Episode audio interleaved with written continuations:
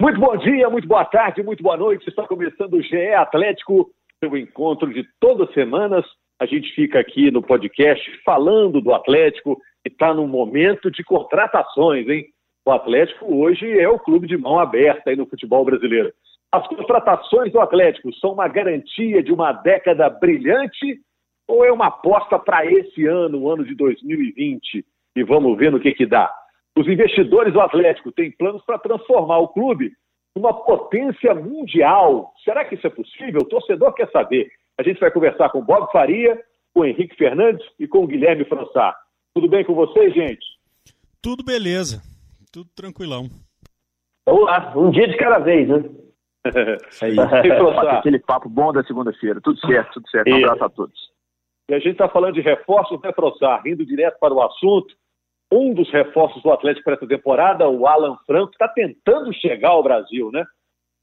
É verdade, é verdade. O Alan Franco ele estava preso né, lá no, no, Equador em função da situação toda envolvendo a Covid, fronteiras fechadas, etc. E agora ele já iniciou a, a saga dele para chegar a Belo Horizonte, está nos Estados Unidos, né? Já iniciou esse processo, foi primeiro para lá para depois ir para o Brasil, deve aí pintar em Belo Horizonte nos próximos dias e vai seguir aquele protocolo que todos os reforços do Atlético passaram, né? Chega, faz exames médicos e depois fica naquele período, aquela pequena quarentena de segurança para depois iniciar os treinamentos. O Júnior Alonso, zagueiro, que estava emprestado ao Boca, mas é do Lille. Esse o Atlético gastou uma grana com ele, né? 18 milhões de reais. O Paraguai. Esse tem previsão de chegar? Também não, também é a mesma situação de, de aguardar a liberação para viajar e chegar a Belo Horizonte e fazer todo o processo, né? O Alonso que o Atlético desembolsou aí 3 milhões de euros para contratá-lo, mesmo valor que o Atlético gastou, por exemplo, comprando o Natan, né? Que o jogador que já estava aqui por empréstimo e agora é do Atlético.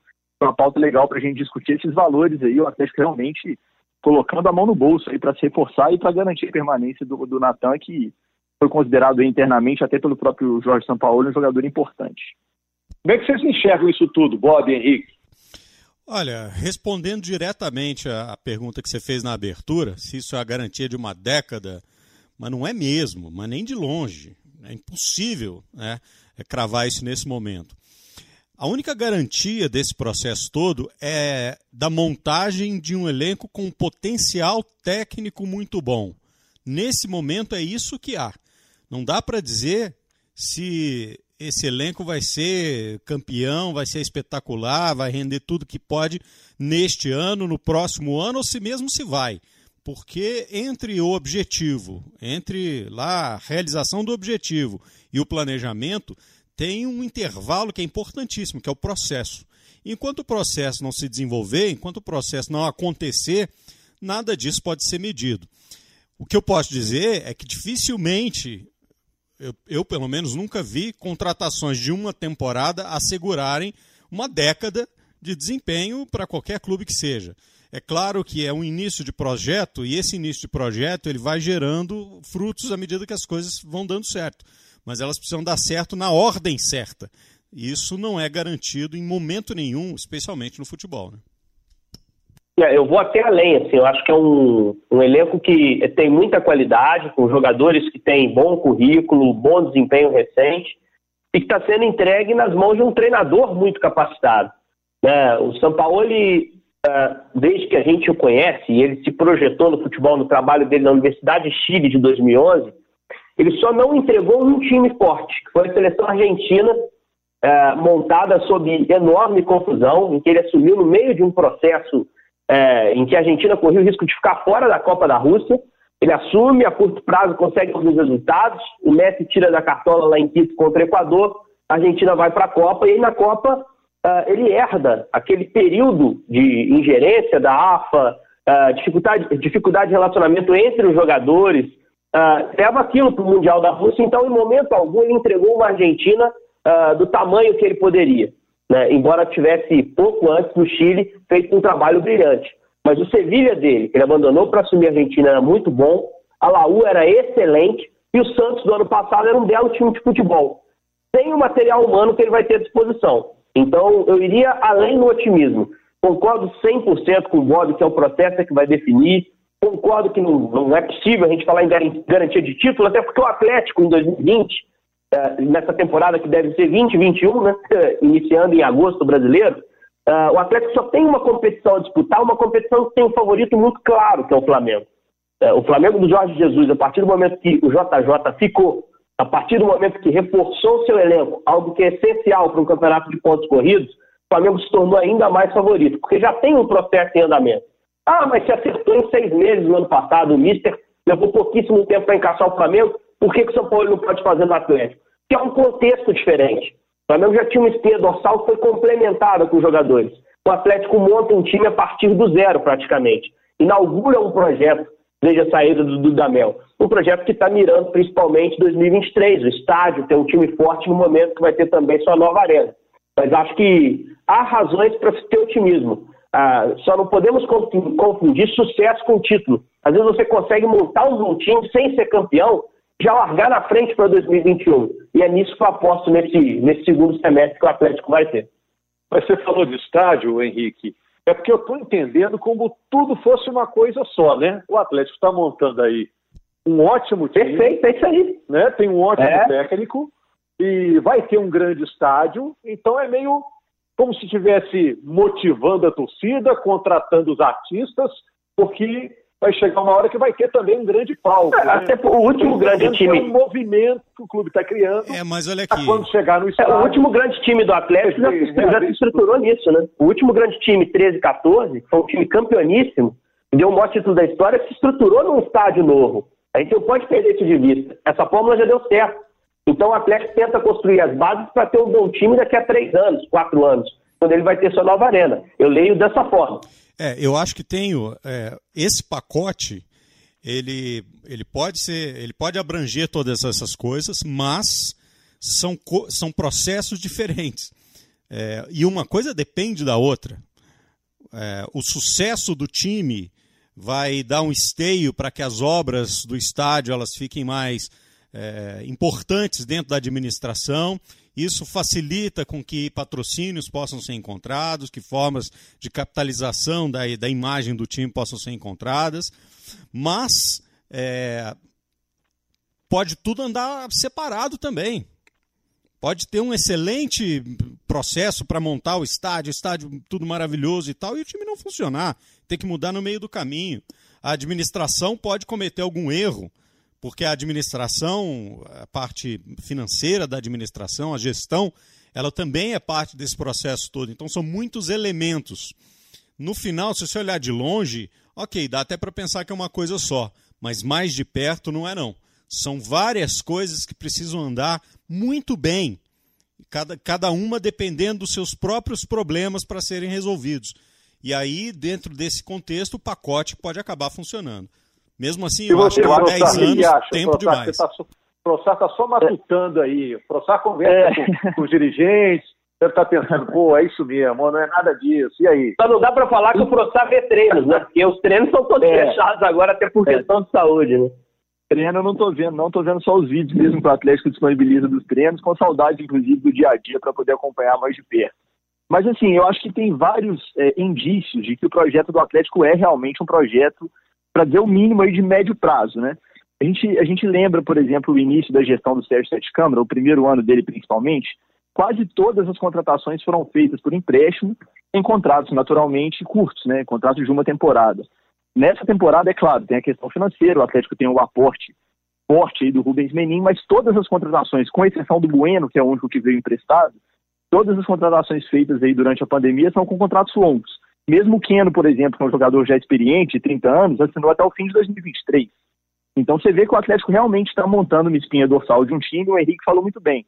É um time que está nascendo praticamente do zero. O Atlético contratou até agora dois zagueiros, dois meias e dois atacantes, ou seja, uma reformulação em todos os, os ambientes, em todos os setores do time. Então, assim, é uma espinha dorsal que está começando a ser criada. Acho que já é um elenco forte.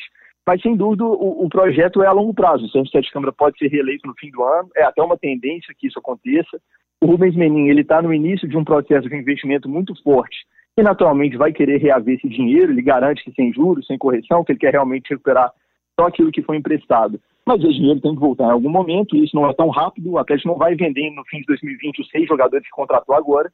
Então, eu acho que está muito claro que é um processo aí pensando em 21, em 22, e principalmente no momento de inauguração do estádio, que deve ser inaugurado ali no início de 2023, e aí sim o processo vai começar a dar um pouco mais de resultado, pelo menos na teoria. É, lembrando que se a gente for pegar como base a primeira parte da administração do Sérgio, é, ele fez um bom trabalho, digamos, na, no encolhimento da máquina, que era uma tendência que já vinha acontecendo desde a administração anterior, mas ele fez um bom trabalho nesse encolhimento da máquina do Atlético. Porém, do ponto de vista do futebol, foi um fracasso absoluto. Né? Tudo que foi feito sobre a gestão do, do Alexandre Galo, por exemplo, e com o Marx, o Marx tem menos culpa nisso aí, inclusive, porque acho que botaram ele tartaruga na, na árvore, entendeu? Pegaram o cara e botaram num lugar que não era para ele. Mas o Alexandre Galo, por exemplo, foram contratações estapafúrdias, foi é, um time mal montado, troca de treinador um atrás do outro, sem ideia mínima de jogo, enfim. Então, é, a primeira parte, quer dizer, a parte, é aí que eu digo de, de dos compartimentos da história. A parte administrativa, para tentar diminuir, enxugar um pouquinho é, como era o clube, isso foi feito. Agora, do ponto de vista do futebol, foi ruim. Foi péssimo, para dizer a verdade. E a perspectiva é. agora é que a coisa melhore, porque tem gente melhor para fazer o trabalho. E tem, e tem, quem pague agora, né? Porque se você claro. for analisar, o Sete Câmara agora tem esse parceiro interessado em botar o dinheiro é, essa enxurrada de grana no, no, no, estádio, essa enxurrada de grana no time, porque tivesse a parceria do Menin antes, não teria vendido o Roger Guedes, por exemplo, naquele momento. Ou teria competido uh, com o Shandong para tentar, de alguma forma, ali, viabilizar a permanência, que era artilheiro do Campeonato Brasileiro, era um time que dava bons sinais ali com o Largue. Né? Então, assim, o que viabilizou essa mudança de visão do Sete Câmara esse parceiro. Se um parceiro bate na tua porta e fala, estou querendo te emprestar na amizade, porque sou torcedor do Atlético, você vai me devolver o dinheiro, mas quando vender, se vender, não estou tão preocupado com isso, ainda você tem um parceiro no estádio. Então, assim, caiu a galinha dos ovos de ouro na porta do Sete Câmara e ele está abraçando isso.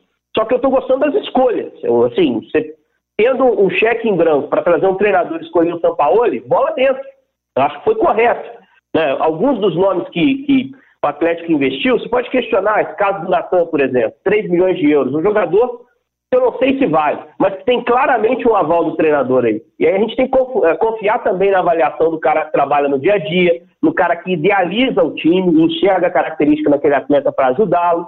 Então, eu acho que, assim, uh, tendo o dinheiro que o Atlético tem à disposição nesse momento, no último ano da primeira gestão Sete Câmara, pode ser a primeira, se ele for reeleito, terá uma segunda, Uh, tendo esse dinheiro à disposição, o Atlético faz bons investimentos na minha visão. Investimentos que ele vai conseguir, pelo menos a maior parte deles, vai conseguir um reembolso. São jogadores com perfil muito claro, né? Jovem para se valorizar. Se você joga em time bom, time que ganha, você se valoriza mais ainda. E aí o negócio ele se fecha com uma equação perfeita, né? É você contratar e conseguir valorizar o jogador, revender, trazer lucro financeiro e nesse intervalo ter um retorno técnico em campo. Está lá no Globoesporte.com entre aspas, né? Reforços da era Sampaoli indicam mudanças significativas no time base do Atlético. É, os antigos titulares estão em situação desconfortável, né? Poucos titulares estão tranquilos. Matéria assinada por Guilherme Frossar. Conhece esse? Esse é bom, esse é bom. Dá pra esse é bom. Nele? O, agora, o, o, Frossar, é. Não, é porque, já que você está falando do Globoesporte.com do trabalho do Frontais da equipe, eu quero fazer um jabazinho também. O pessoal preparou um, um, interativo lá que você pode escalar o time do Atlético. Ah, é? Que negócio divertido de fazer, cara. Você arrasta a posição, você monta o esquema tático que você quer, e aí eu fiquei Hoje brincando com aquilo. Fiquei brincando, é, fiquei brincando com aquilo. Né? Se vocês quiserem, eu posso até falar o meu time base aí, qual seria, ou a gente pode fazer um programa especial daqui a um tempo pra gente falar qual é a cara que cada um daria pro Atlético. Mesmo sem ver treino, né? A gente conhece fala os jogadores. Logo, então, fala logo aí que o tempo é curto. Vamos lá, Rafael Guga, vamos ver se vocês escolam. Rafael Guga, Júnior Alonso na zaga, e do lado dele o Gabriel, na lateral esquerda do Arana, não há muita dúvida. Alan, o Alan Franco. E acho que o Natan, essa compra do Natan tem muito a ver com algo que ele mostrou nos treinos, acho que vai ser titular do Sampaoli. Otero aberto de um lado, Keno aberto do outro e Diego Tardelli de centroavante.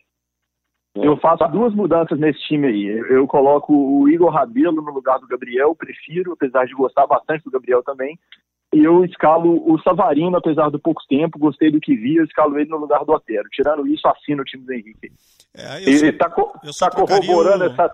Bob, você corrobora essa tese aí de que os antigos titulares quase todos estão ameaçados, não? Sim, porque vai mudar muito a cara do time, vai mudar muito o plano de jogo, a forma como o time vai tratar a bola, a forma como o time vai é, forçar o adversário. É um outro.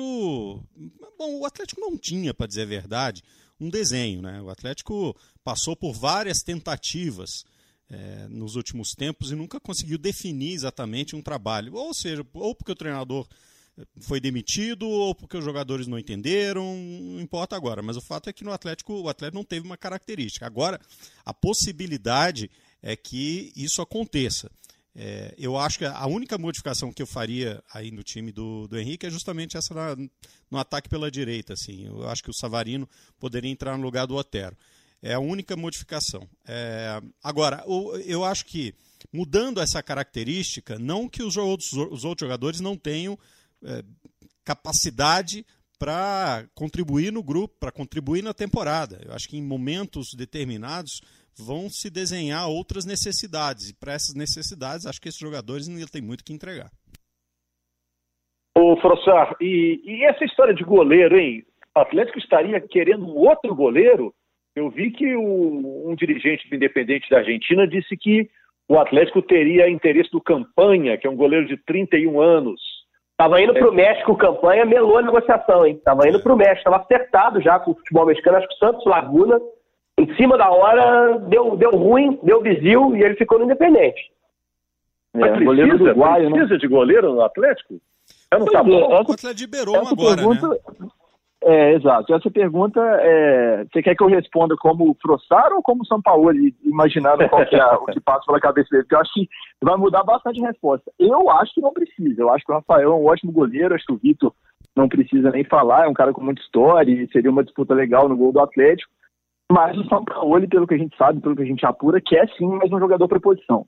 É aquela quase obsessão do São Paulo por um goleiro que é praticamente um goleiro linha ali, né? Falando, mencionando é, E goleiro, Paulo, goleiro cara... linha, goleiro linha não dá para pensar em Vitor, Frassá. É. É, não dá, não dá, não dá, não dá. E o Rafael também não tem tanto essa característica, apesar de na estreia ter sido bem usado com os pés contra o Vila Nova e não ter é, comprometido. Mas assim, o São Paulo de fato quer mais uma opção para o gol.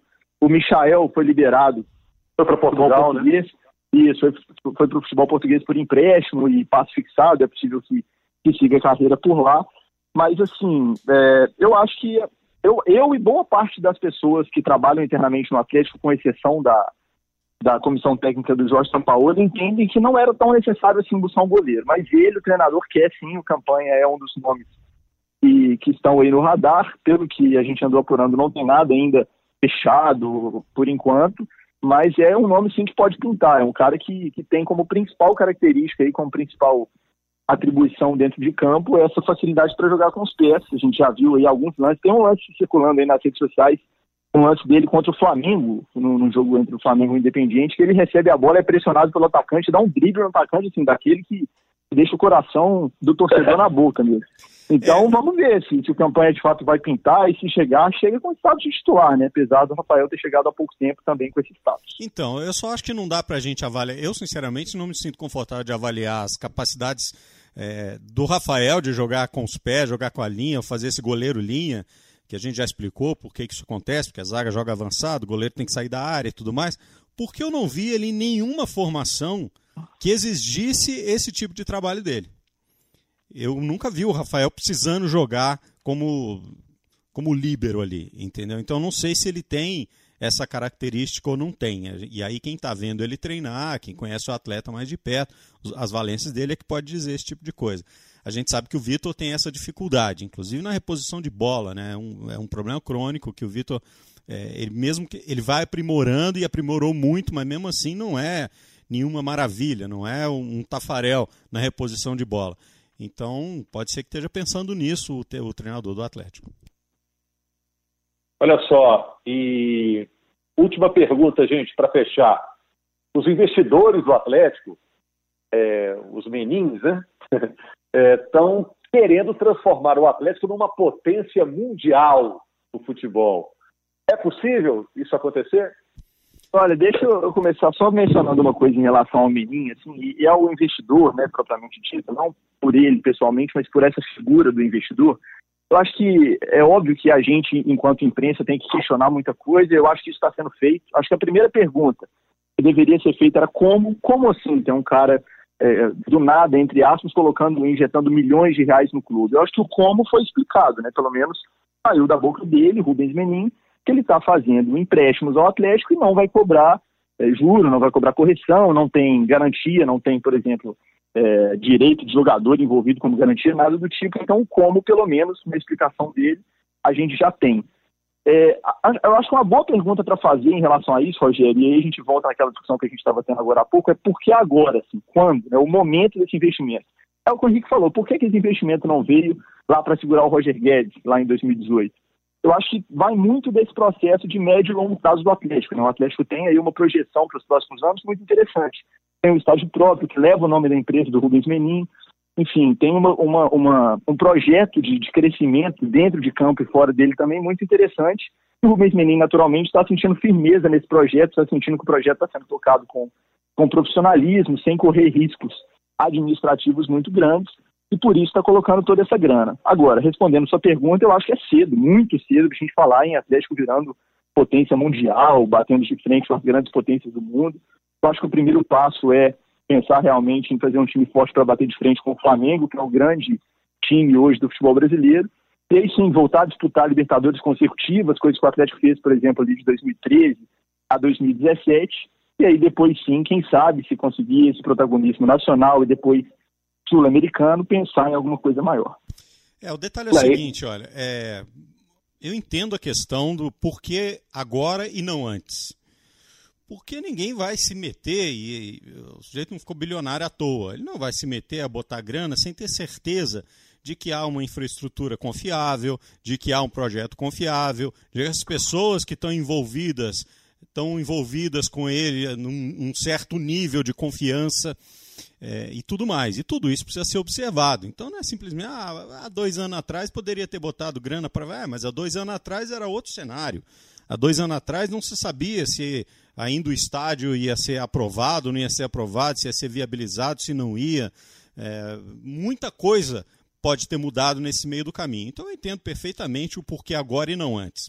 Com relação a ser uma potência mundial, tem um processo longo pelo meio do caminho e tem os outros players no negócio, né? Então é preciso. Conhece aquela história do, do, do passo de bebê, baby steps? Precisa pensar uma coisa primeiro é, fincar o pé, depois outro degrau. Toda grande jornada começa com o primeiro passo. Então é preciso dar o primeiro passo. E tornar-se uma potência mundial acaba sendo uma consequência daquilo que é feito e muito mais uma consequência do que é feito do que a realização simplesmente de um desejo. Ah, eu quero virar um, uma potência mundial e assim será. Não é assim que funciona. Você vai criando condições para que isso aconteça e tem todo um mercado europeu gigantesco do tamanho que é para ser enfrentado de frente. Ou seja, não é uma tarefa das mais simples. Né? É, só para dar meu, minha, minha, visão também sobre isso, eu acho que em relação é, ao, ao, como, ao porquê do investimento do Atlético, a gente vai ter eleições esse ano, daqui a dois anos teremos de novo, e a gente pode ter algumas respostas nesse sentido. Eu, eu vejo as movimentações do Rubens Menin como movimentações que podem ter um viés eleitoral podem ter. Eu não tenho informação, mas a gente já viu isso acontecer em outros cenários, em outros países, inclusive. Né? O Berlusconi, por exemplo, é um exemplo clássico disso, um cara que popularizou uh, comandando uh, um time, era um, sempre foi um milionário lá, dono de cadeia de televisão e tudo mais. Berlusconi assume o Milan e se torna premier na Itália, na sequência pela popularidade, montar um super time. Uh, o Menin estaria trilhando um processo parecido e absolutamente legítimo. Qual o problema de o um cara tentar ser político e tentar popularizar o seu nome através desse tipo de ação? Fazendo tudo dentro da lei, não vejo problema algum e acho que pode ter que, uma explicação nesse sentido. Que não né? foi o caso do Berlusconi, digamos de passagem, né? Ah, aí temos outras, outras questões a discutir, né, né Bob? Ele, sobre Rubens, questão... Henrique, só, só mencionando rapidinho, ele, Rubens, ele já deu algumas declarações aí que não pretende seguir esse caminho de é. presidência do Atlético, por exemplo, o que poderia acontecer, por exemplo, no futuro aí, seria o Rafael, né, que é o filho dele, o direito dele ali, ou né, alguém, que já está dentro do Atlético. Ou alguma pessoa... Da... Ou, é, ou, alguma pessoa fora hoje da, da, gestão do Atlético ou da família Menin que ele apoia abertamente, né? Isso. O nome não quer dizer tanto, né? assim, é, e sobre a questão da internacionalização da marca, eu acho que a gente esbarra numa discussão mais ampla. A gente tem sérias, sérios problemas uh, para fazer com que a nossa liga se fortaleça a ponto de ser um produto internacionalmente relevante. Então, eu acho que essa, essa é a barreira, que não só o Atlético, como o Flamengo também já falou nisso, uh, precisam romper. Né? Enquanto não houver uma organização, uma internacionalização do campeonato brasileiro de futebol, dificilmente um clube brasileiro vai chegar ao status internacional, porque eles precisam disputar as grandes competições. Eles precisam estar em competições que estejam sob os holofotes. Então, eu acho que passa muito por isso. A ambição não é problema. É aquela frase motivacional, né? Se seu, seus sonhos estão nas nuvens, não se preocupe, construa agora os alicerces, não é isso? Se o Atlético estiver construindo alicerces para um projeto extremamente ambicioso no futuro. Eu só tenho a, a, comemorar todos nós, porque todos vamos ganhar. Vamos ver uma entidade forte, um time de futebol interessante de se ver e um clube relevante internacionalmente, se o processo todo levar a isso. É isso, gente. Torcedor do Atlético tem motivos para estar otimista. O Galo vem muito forte aí depois da pandemia, que, se Deus quiser, uma hora acaba, né? Obrigado aí, Bob, Henrique, Troçar, valeu. Valeu, um abraço. Até a próxima. Valeu. Eu sou o Rogério Correia e esse foi o GE Atlético. Estará de volta na próxima segunda-feira. Até mais. Obrigado, gente.